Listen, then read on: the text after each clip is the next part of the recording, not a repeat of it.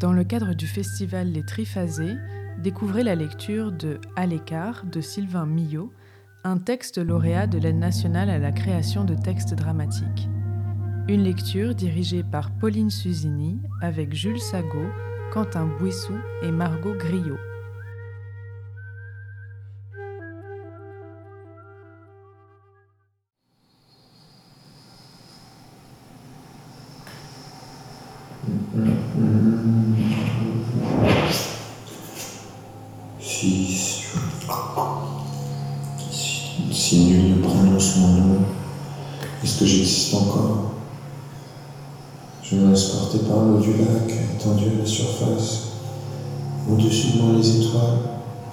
Je n'ai pas froid, je n'ai pas faim, je n'ai pas chaud, je n'ai pas soif. Je me tiens au milieu du lac comme au milieu du monde. Les mains galop sur la rive, la montagne à mes pieds. Euh, Je retrouverai mon camp tout à l'heure. Chaque chose à sa place, comme toujours. Je pourrais me dissoudre dans l'eau, rien s'y oppose. Peut-être ne suis-je déjà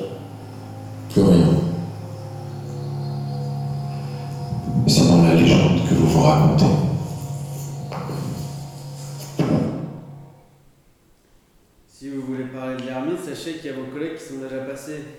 On a eu la radio, on a eu la télé. Commence à être connu dans le pays? C'est notre célébrité, notre célébrité à nous. On va pas tant que ça, c'est un petit patelin ici, vous le savez déjà. Il y a le gars qui a inventé je sais plus trop quoi là, et puis, et puis, il y a lui. On peut pas dire qu'il soit très causant, hein. Pas qu'avec les surveillants d'ailleurs, avec les autres détenus non plus, il parle pas vraiment. Il va pas rester longtemps. Il a fait de mal à personne ce gars, il a volé, bon ok, il a volé quoi Des conserves, des babioles, de quoi survivre en fait. J'ai appris qu'il volait des bouquins aussi, c'est ça? Il en lit beaucoup en cellule, ouais. Il loupe jamais la promenade, ça, ça c'est sûr. Je le vois là dans la cour, il fait des sortes de, de parcours à lui, on dirait comme comme une danse. Il regarde la montagne en face. Ouais, parce que depuis la cour de la maison d'arrêt, on voit la montagne où il est resté tout ce temps, tout seul. 30 ans, c'est ça? C'est dingue. C'est sûr que la maison d'arrêt, c'est pas pareil. Où il était avant, il était au grand air, le silence. Qu'est-ce que vous voulez ici? C'est le bruit des clés, les portes, les gars qui gueulent. On en parle de ça, des fois, entre surveillants, faut pas croire, hein. ça agit sur nous aussi. Il y en a qui craquent. Quand on rentre chez nous, on a besoin de se vider la tête. Moi, j'ai mon bricolage. Je m'enferme dans mon garage, je suis bien, il y a l'odeur d'essence, le ronronnement de la chaudière. J'y pense des fois dans mon garage à l'ermite. Je me dis qu'il était peinard, quoi. C'est pas ce qu'on veut tous. Elle m'avait dit rentre tôt, il faut aider ton père. Un truc à faire sur le toit ou le- avec le tracteur encore. Donc j'avais pris la voiture, histoire de rentrer au plus vite après le travail. Mais je suis pas rentré. Ça vous le savez déjà. J'ai roulé. J'ai beaucoup roulé. Je suis allé vers le sud. Je suivais les routes secondaires. J'ai traversé des départements que j'avais jamais visités ni même vus sur des cartes et des communes avec des noms comme des sorts. Je ne m'arrêtais que pour manger dans les cafétérias de supermarchés en zone périurbaine.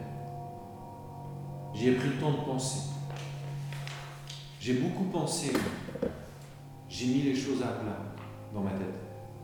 J'observais les gens, les familles, les hommes seuls devant le plat du jour. Je ne faisais déjà plus partie de leur monde. Quelle idée la serveuse se fait-elle de moi? De quel univers suis-je issu pour le représentant de commerce? Quelle consistance est la mienne alors que vos regards me traversent comme un rayon de soleil dans la vitre. Et si je disparaissais là maintenant, devant mon plateau à la cafétéria La disparition provoquerait-elle un déséquilibre cosmique? Ou bien toutes ces choses se maintiendraient en état dans la tranquillité des faits objectifs? La nuit tombée, quand je suis arrivé au bord de la terre, j'ai regardé un moment la mer devenir orange dans le couchant, Puis je suis remonté dans ma voiture et j'ai roulé en sens inverse pour euh, être à l'heure au boulot. J'ai roulé toute la nuit et le jour se levait tout juste quand je suis repassé devant la maison. J'imaginais mes parents et mon frère autour de la table.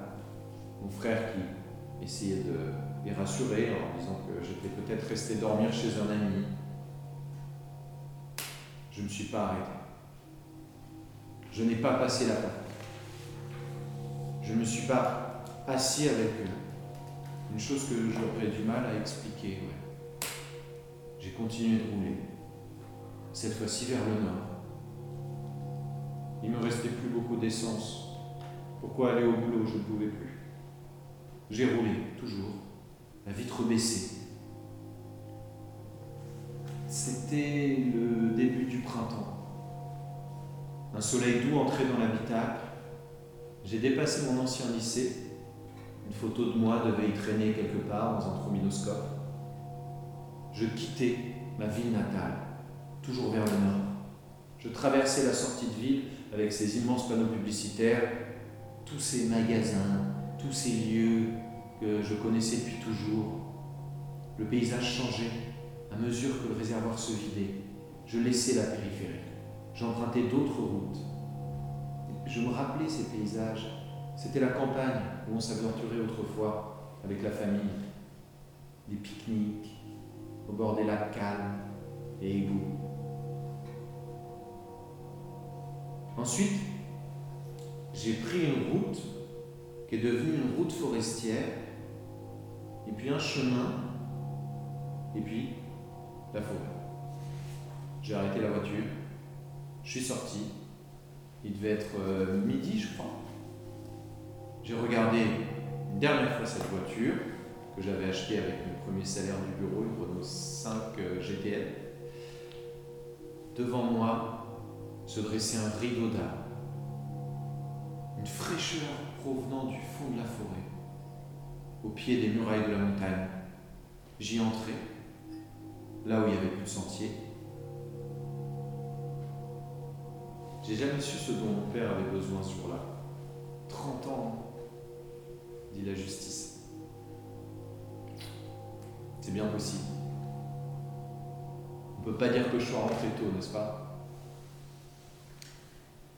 Un garçon comme les autres, quoi. Ou peut-être un peu différent des autres, oui.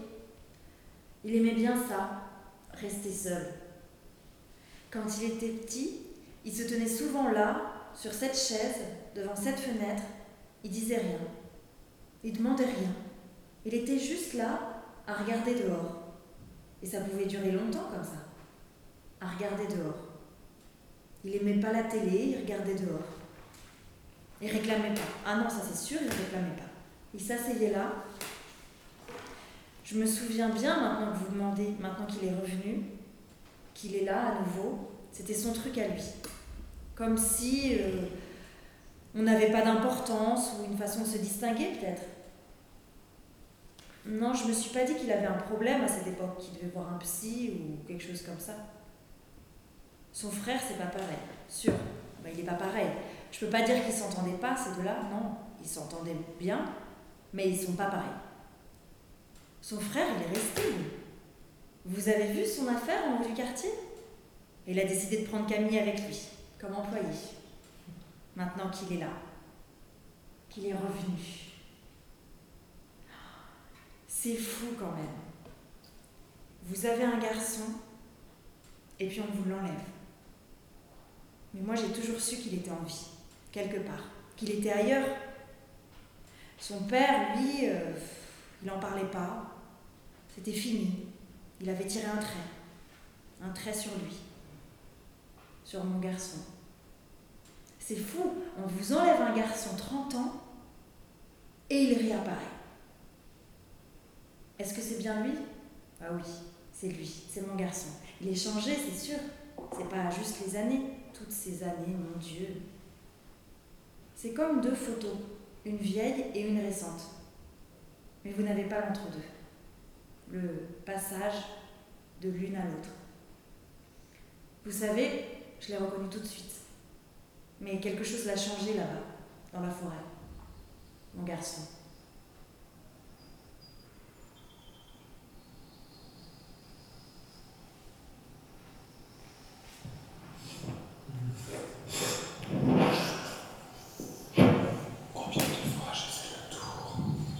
C'est Non. Euh, bon. Combien de fois fait le tour Combien de fois? Passe le prochain. Euh, passe, passe, le, passe le rock des crocodiles. De, de, de 4, 6, petite musique de nuit, petite musique de froid, de 4, 6, il était parti seul, il était parti seul. Ses pieds devançaient, mais sa, sa bouche était close. Ses mains faisaient des ronds. Il devait faire une pause. 2, 4, 6, 6, 8, 10. Le piquet pêché mort. Camille est un voleur. Il chantait hier encore. Euh, il, il, il, il ne se- il ne sent plus la douleur. Il y a d'abord le camp. Deux gros rochers en dessinent l'entrée, une sorte de portique. Au milieu, j'ai mon espace de vie, une bâche me sert de toit. J'ai une couchette, quelques affaires, mes livres. Ici, j'ai mon fauteuil de camping. J'aime le placer un peu à l'écart de l'espace de vie. Je le pose face aux trois grands pins. À gauche, il y a le chêne et les rideaux de sapin. À droite, d'autres rochers. Moi, je m'assieds dans mon fauteuil de camping et je me tiens immobile. Comme ça. Je suis bien dans mon fauteuil. Il est stable, il est confortable. Donc je me tiens là, à distance de ma couchette. Je ne confonds pas les espaces. Il y a le camp, il y a l'espace de vie et il y a le fauteuil de camping. Je suis assis dans mon fauteuil et j'écoute. J'écoute les sons de la forêt. Je vous écoute aussi. Vous n'êtes pas loin, je suis au milieu des choses et je sais que vous êtes proches, mais je reste silencieux. Pas de feu, pas de mots. Restez en deçà, juste en deçà des choses. Et tout à l'heure, quand le jour finira et que le soleil effleurera une dernière fois les crêtes, je descendrai entre chien et loup. Je monterai sur le gros rocher avant la descente. À ma place, caché par les rideaux de la forêt, j'observe le lac et votre vie. À cet instant, l'eau retient encore le crépuscule dans sa tiédeur rouge. La surface retrouve le calme après vos activités nautiques. Je vois des enfants se jeter les dernières brassées d'eau en riant. Les embarcations sont ramenées au rivage. On ramasse des branches pour des feux de plage. Ils font griller des saucisses. L'odeur monte jusqu'à moi. Et j'imagine alors que je pourrais descendre parmi vous. M'asseoir auprès du feu, un homme me tendrait un hot dog, une femme me proposerait une bière, et on resterait assis en silence. Les enfants joueraient autour de nous, il y aurait une simplicité, presque une familiarité.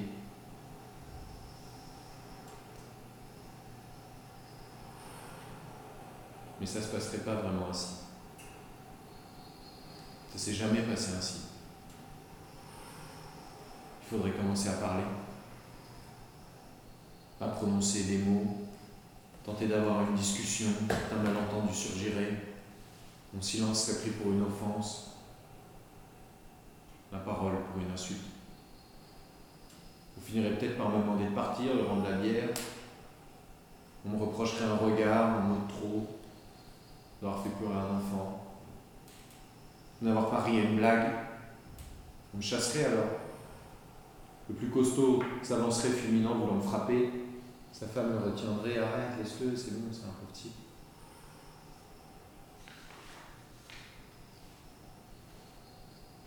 Je suis euh, garde-chasse ici depuis, depuis 15 ans. Ça fait, ça fait une paye. Si je connais bien le massif, à ma foi, je suis celui qui le connaît le mieux. C'est bien pour ça que je suis encore surpris d'avoir mis tout ce temps pour le débusquer, l'ermite, comme ils l'appellent dans les journaux. Sacrée histoire, hein Ouais. Sacrée histoire.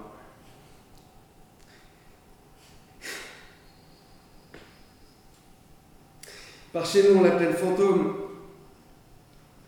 Ce type est insaisissable, il laisse aucune trace de son passage, pas d'empreinte, pas de feu, pas de témoin.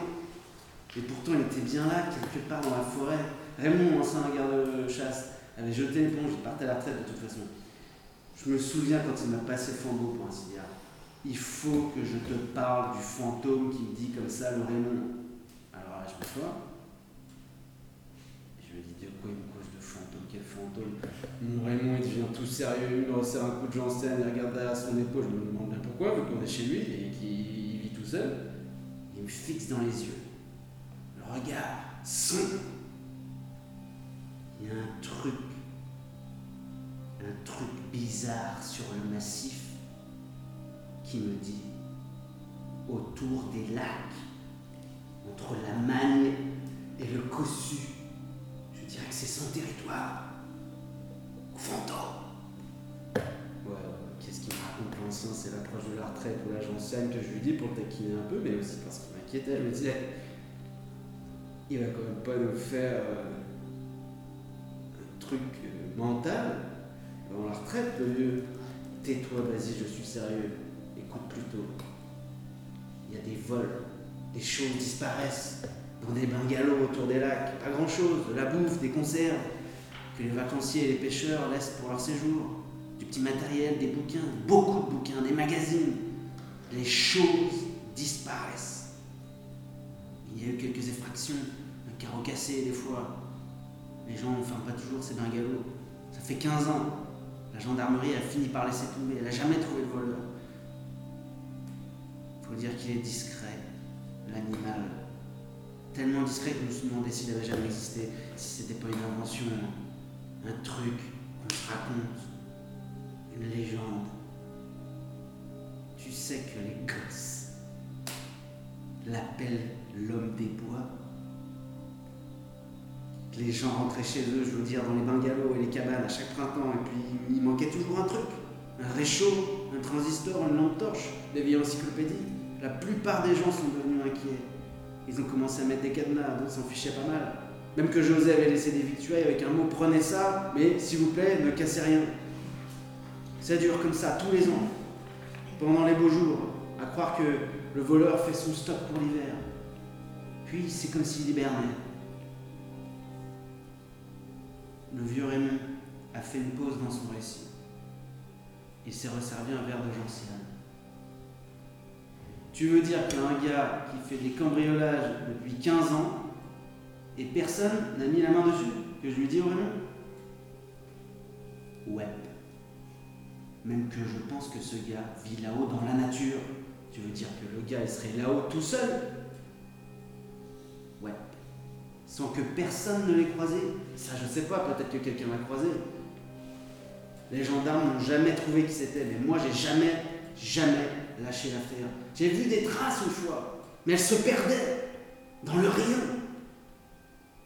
C'est à ton tour maintenant de le débusquer, Basile, qui me dit vraiment. Et voilà. Voilà comment cette affaire est devenue mon affaire. J'ai tout de même fini par trouver l'animal. C'est pour ça que vous êtes là, n'est-ce pas? C'est pour savoir, savoir comment j'ai débusqué le fantôme. Dommage que Raymond ne soit plus de ce monde, hein, pour le voir, son fantôme. Votre nom? Camille Chevalier, Vous êtes né où? Montjoie, Votre âge? Votre âge? Je sais pas trop. C'était quand Tchernobyl? 1986. En 86, j'avais 20 ans. Ok, donc vous avez 50 ans. Vous vivez où? Dans la forêt. Depuis quand? 86 D'accord, vous êtes resté 30 ans là-haut. Si vous le dites. Et vous êtes jamais redescendu en ville? Non. Vous avez de la famille? Oui, Mais qu'est-ce que vous foutiez là-haut? Rien. Comment ça, rien? Je faisais rien de spécial. Et Vous êtes resté 30 ans là-haut sans rien faire? Ouais, si vous voulez. Vous étiez seul? Ouais. Vous. Vous chassiez? Non. Bah, Vous mangez comment? Je récupérais des choses dans les habitations près des lacs. Vous voliez? Oui. C'était pas mon habitude. Je veux dire avant. Avant, avant quoi? Avant de vous retirer dans la forêt? Ouais. Fallait survivre, Et pourquoi pas de feu? Pas être opéré. À cause des vols? Non. Je voulais être tranquille, c'est tout. Mais comment vous passiez les hivers? J'avais une euh, sorte de bivouac, des couvertures. Vous êtes jamais tombé malade? C'est les autres qui rendent malade. Mais vous avez déjà rencontré quelqu'un? Une fois, ouais. Quand vous étiez là-haut, vous avez rencontré quelqu'un Ouais. Et vous vous êtes parlé je lui ai dit bonjour. Et dit bonjour. Hum, ouais. Et c'est tout. C'est tout. Philippe, vous savez, il n'y a pas vraiment de mystère et ça vous terrifie. N'est-ce pas? Vous avez longtemps cherché un sens quand vous étiez au fond de la classe, à la table de vos parents. Encore aujourd'hui, vous cherchez. Quand par exemple vous regardez vos enfants. J'y ai cru un temps, peut-être, avant, avant d'être monté là-haut. Mais il n'y a pas de mystère. Il n'y a rien qui puisse expliquer quoi que ce soit. Vous êtes seul. C'est tout. Vous aimeriez que je vous dise j'aimais pas ma vie, euh, mes parents étaient méchants, le boulot était pénible ou la société inutile. Mais rien de tout ça, non. Je voulais être tranquille, être lâché. Ouais, qu'on me lâche. N'être là pour personne. Je me tenais souvent dans mon fauteuil de camping à écouter le bruit de la forêt. Ça peut paraître curieux, quelqu'un qui se tient dans une chaise de camping pour toujours, en dehors d'un camping, sans projet, sans avenir, sans apéro avec les copains, sans copains, sans repas de famille. Il y a quelque chose d'étrange à être en famille, vous trouvez pas? Hmm. J'avais un petit enregistreur quand j'étais enfant. J'enregistrais tout. Les bruits de la maison, en dehors de la maison. Puis je réécoutais tout ça dans ma chambre. Une fois, j'ai enregistré un de nos repas du soir de la famille. Vous savez quoi? On aurait dit que la bande était effacée. Je montais le volume et c'était le souffle de la bande que j'entendais. Ouais, je l'ai vu, l'ermite. Peut-être le premier à l'avoir vu. Peut-être qu'ils l'ont vu et qu'ils n'ont rien dit, hein, c'est possible. En tout cas, personne m'a dit. euh, Moi, j'ai vu l'ermite. Ou le fantôme, comme certains l'appellent ici. Vous voulez savoir comment ça s'est passé? On était parti chasser avec mon fils dans la forêt de Mania, au-dessus des lacs. C'était une matinée un peu brumeuse, on était en octobre, on suivait une piste, on était silencieux. Soudain, on a entendu un bruit. On n'a pas eu le temps d'épauler les fusils, heureusement, sinon le gars, ah, on aurait peut-être tiré, qui sait. On pensait trouver un cerf, et c'est ce type qui était devant nous. Sur le moment, on était surpris, vu que c'est pas tellement un chemin de randonnée. Il était là devant nous. Il descendait vers le bas de la colline. Qu'est-ce qu'on s'est dit? Bah, qu'est-ce qu'on s'est dit? Bah, pas grand-chose. Je crois on s'est dit bonjour. Et j'ai tout de suite compris à qui j'avais affaire. Ça faisait un moment qu'on disait qu'il y avait un type dans la montagne. Alors il a prononcé quelques mots. Tout doucement. J'ai cru comprendre qu'il faisait de mal à personne, qu'il voulait être tranquille. J'ai c'était comme un, un pacte quoi, qu'on avait passé ensemble. C'est quand Basile l'a déniché que je me suis dit que, mon, témoignage pourrait servir.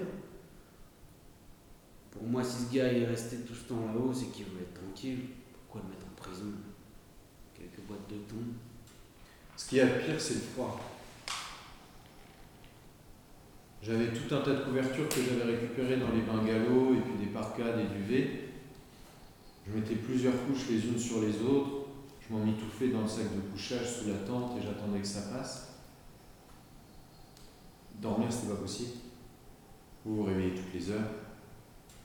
Et souvent, je sortais de la tente et je faisais le tour du camp en tapant dans les mains. Je faisais un petit rythme comme ça.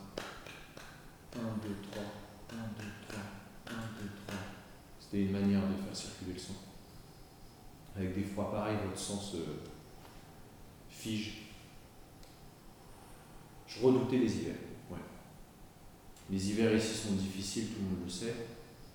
Mais je n'avais pas soupçonné qu'ils seraient aussi difficiles. Une nuit, j'ai cru lâcher.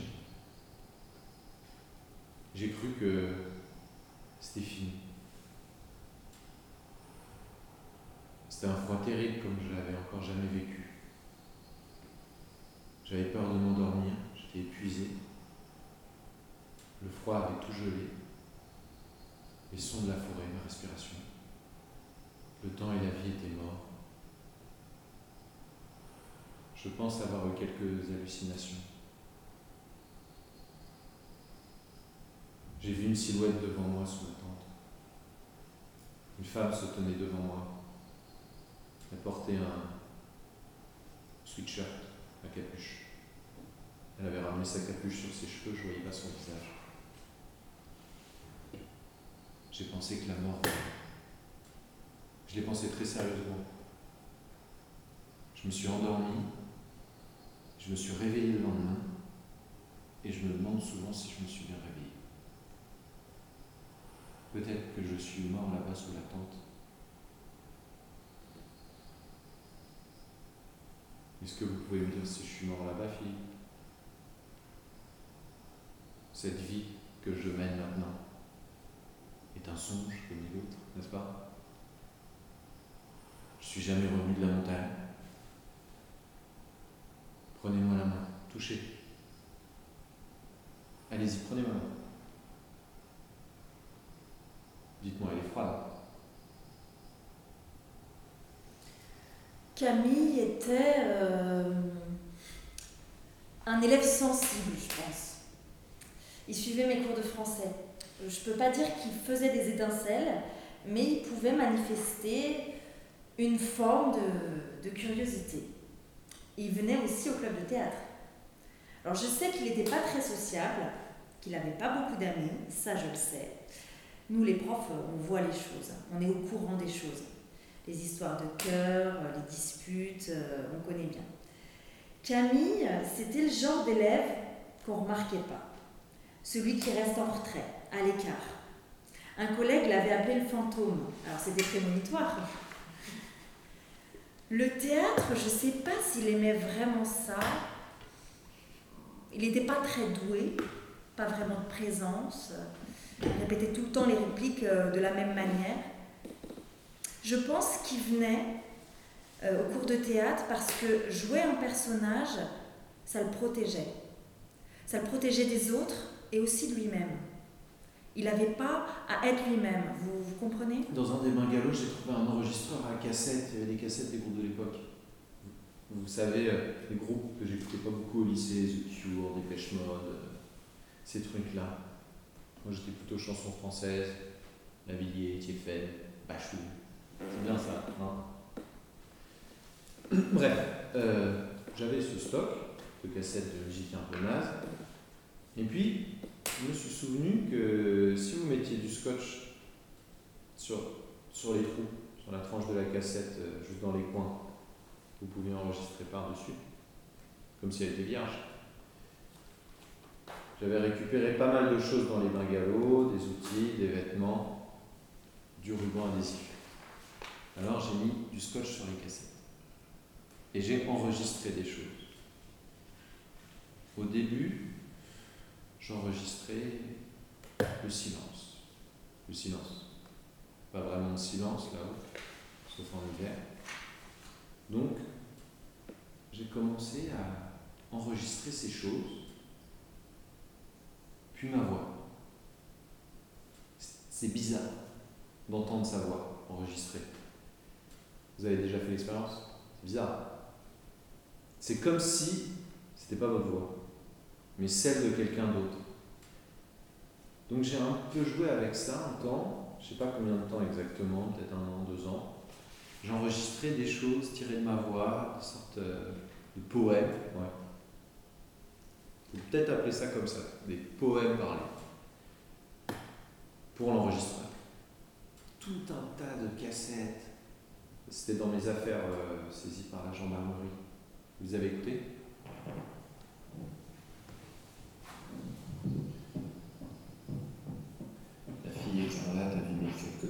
du puits.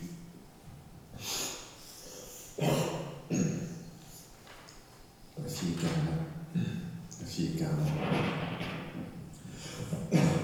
La fille écarlate a vidé quelques truites au-dessus du puits. La fille écarlate vient vous visiter la nuit. Elle a chanté une chanson qui ne voulait rien dire, mais qui était tout ce que l'univers comprenait.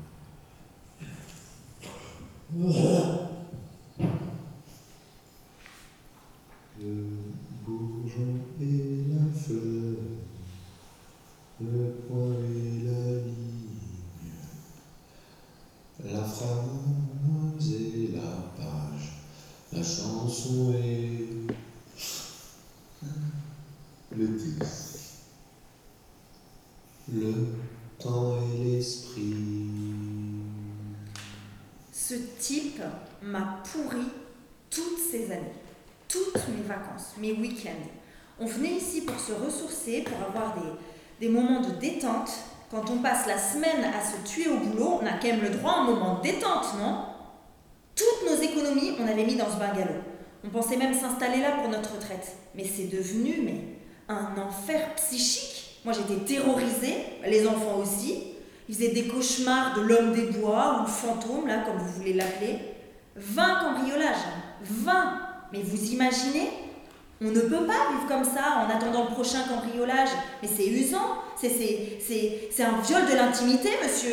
Alors avec, Marie- mon, avec mon mari, on a fait ce qu'on a pu. On a, on a installé des, des systèmes d'alarme, euh, des caméras, même des clôtures électriques. Ce bungalow, ça devenait un bunker. Et même la journée, j'étais pas rassurée. J'arrivais pas à me détendre. Je pouvais même plus faire ma sieste sur la plage. J'imaginais qu'il se glissait derrière moi comme un serpent là. Moi, je suis bien contente qu'on l'ait trouvé. On dort beaucoup mieux maintenant. Vous savez combien de personnes vous avez volé Non, Vous avez cambriolé tous les bungalows? je crois. Et plusieurs fois? Je suis désolé. Non, mais ça doit faire une cinquantaine d'habitations. Hmm, suis désolé. hmm. Vous voliez plus souvent le centre de vacances. C'est là qu'il y avait plus de nourriture, Des conserves Et vous avez volé d'autres choses? Des outils, des radios, des livres.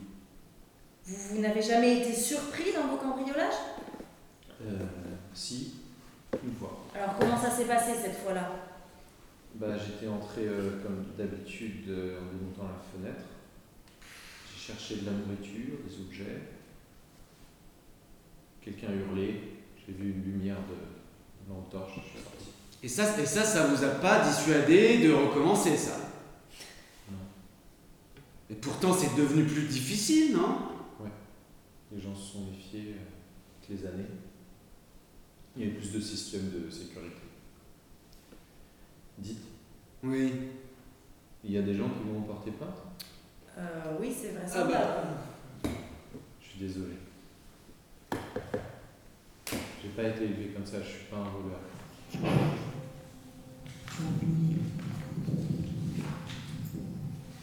Camille, Camille, Camille, je...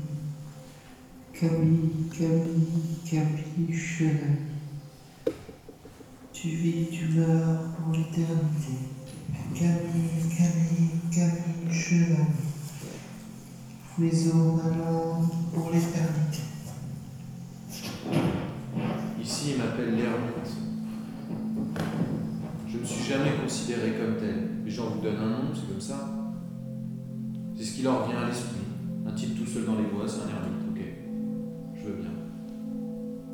Mais j'ai pas voulu devenir un ermite. Je me suis pas levé un matin en me disant Tiens Camille, euh, tu vas t'isoler 30 ans dans les bois par de la société pour te trouver toi-même, profond. Non, je l'ai déjà dit Philippe, je vois pas de raison. Mes pieds m'ont porté. J'ai marché longtemps dans les bois. Au début, je dormais un peu n'importe où, je nourrissais de ce que je trouvais, des baies, des plantes. J'ai erré peut-être deux semaines comme ça, tiraillé par la faim. Puis j'ai commencé les vols dans les bungalows. C'était ce qu'il y avait de plus dur, les vols. J'ai pas été élevé comme ça. J'étais mort de honte à chaque fois. Mais c'était ça ou la mort. Je devais aller vite pour éviter d'être pris, et parce que ça ne me plaisait pas, cette effraction, cette introduction dans la vie des gens. Je faisais mon stock euh, pendant les beaux jours, pour l'hiver, quand les gens venaient dans leur bungalow et quand le centre de vacances se remplissait. Je prenais le plus de choses à ce moment-là et je me terrais dans mon camp tout l'hiver. J'étais pas seul, j'étais sur ma chaise, j'écoutais tout. Par moments, j'arrivais à un état étrange de. Comment dire De flou. Je veux dire, je savais plus si j'existais réellement. Que je pouvais réellement être. Est-ce que j'étais encore un homme Qu'est-ce qui me distinguait de la mousse sur l'arbre, du champignon, du vent? Mon nom servait plus à rien. À quoi mon nom renvoyait-il? Vous avez déjà fait cette expérience? Vous savez, vous vous regardez fixement dans un miroir et vous dites votre nom plusieurs fois. Il arrive un moment, vous savez plus qui parle et qui est désigné par le mot que vous prononcez. Votre visage, il se déforme, perd les détails, se dissout comme dans la cible. On était copains avec Camille au lycée de Montjoie. On était un petit groupe de quatre euh, que personne n'invite aux soirées. On n'était pas très foot ni sortis en boîte, donc ici, euh, dans ce patelin, les activités, c'est vite vu. À part le bistrot, il n'y en a pas.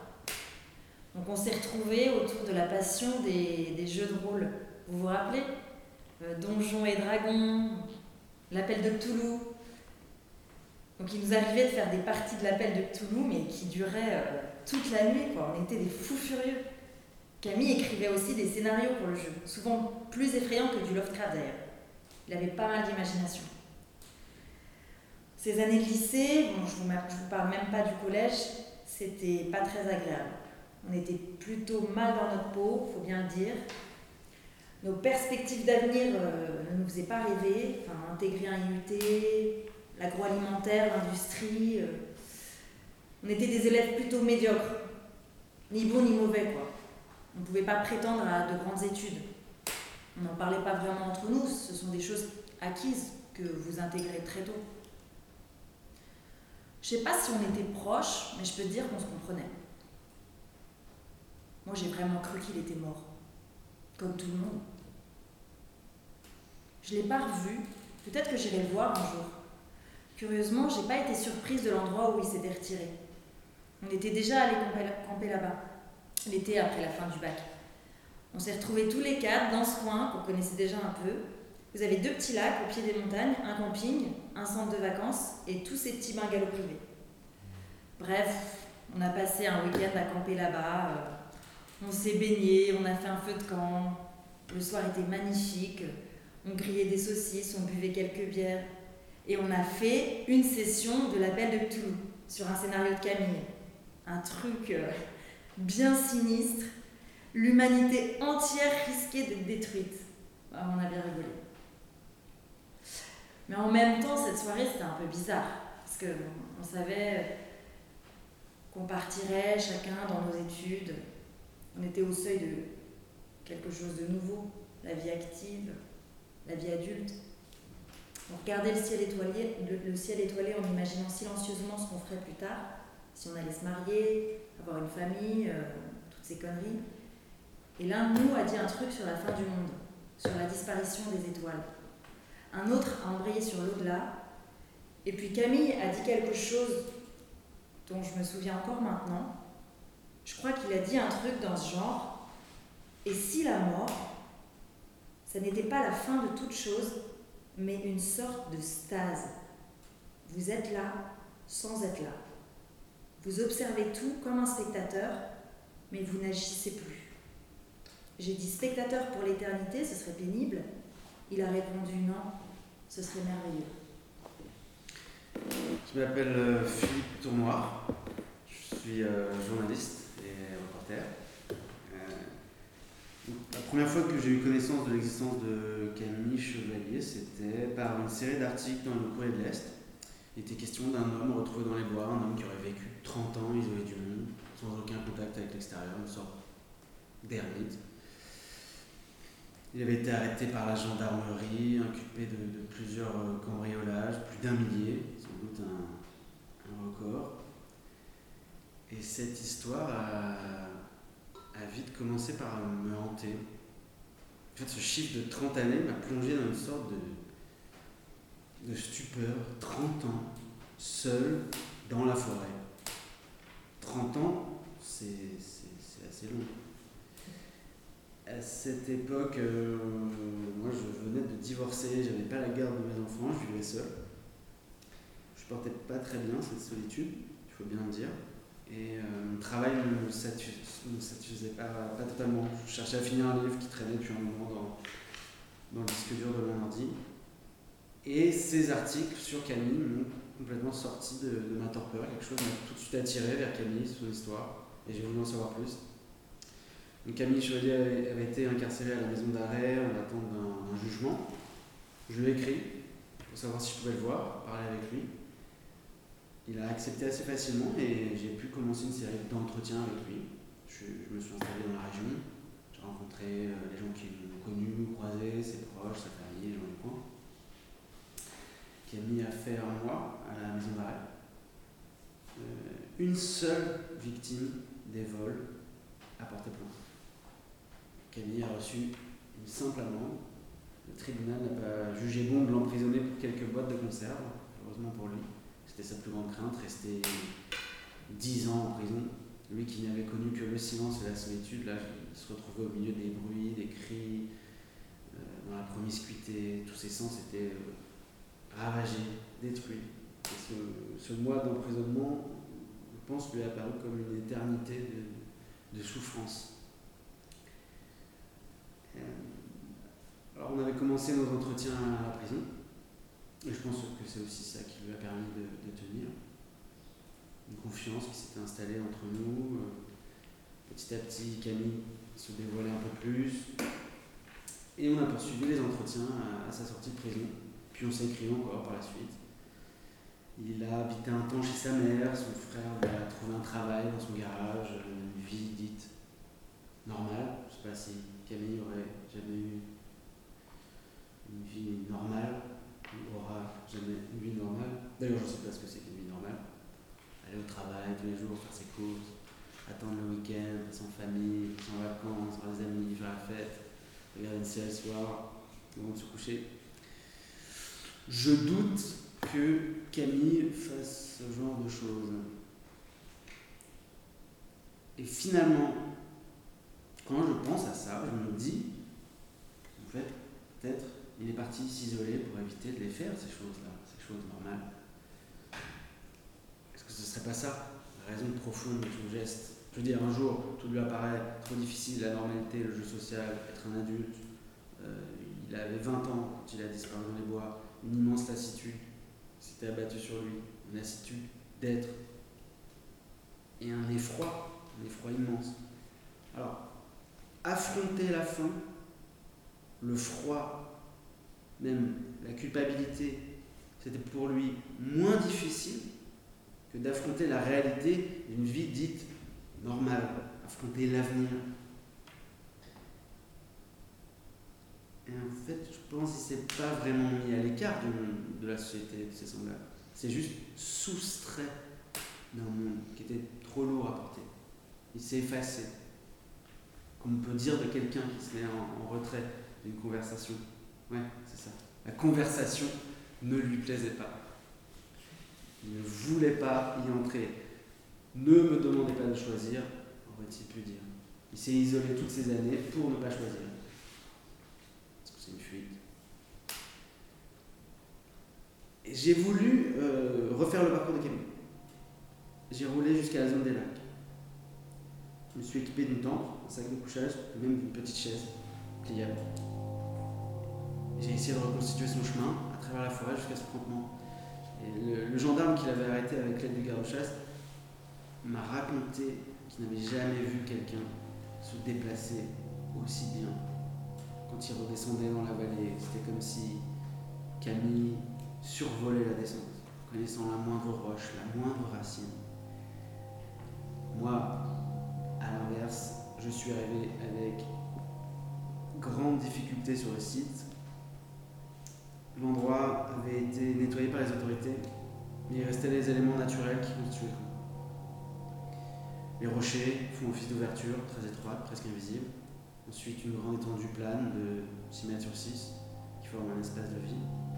Et c'est là que Camille Chevalier euh, avait installé son habitation. Et c'est donc ici que j'ai installé ma tente.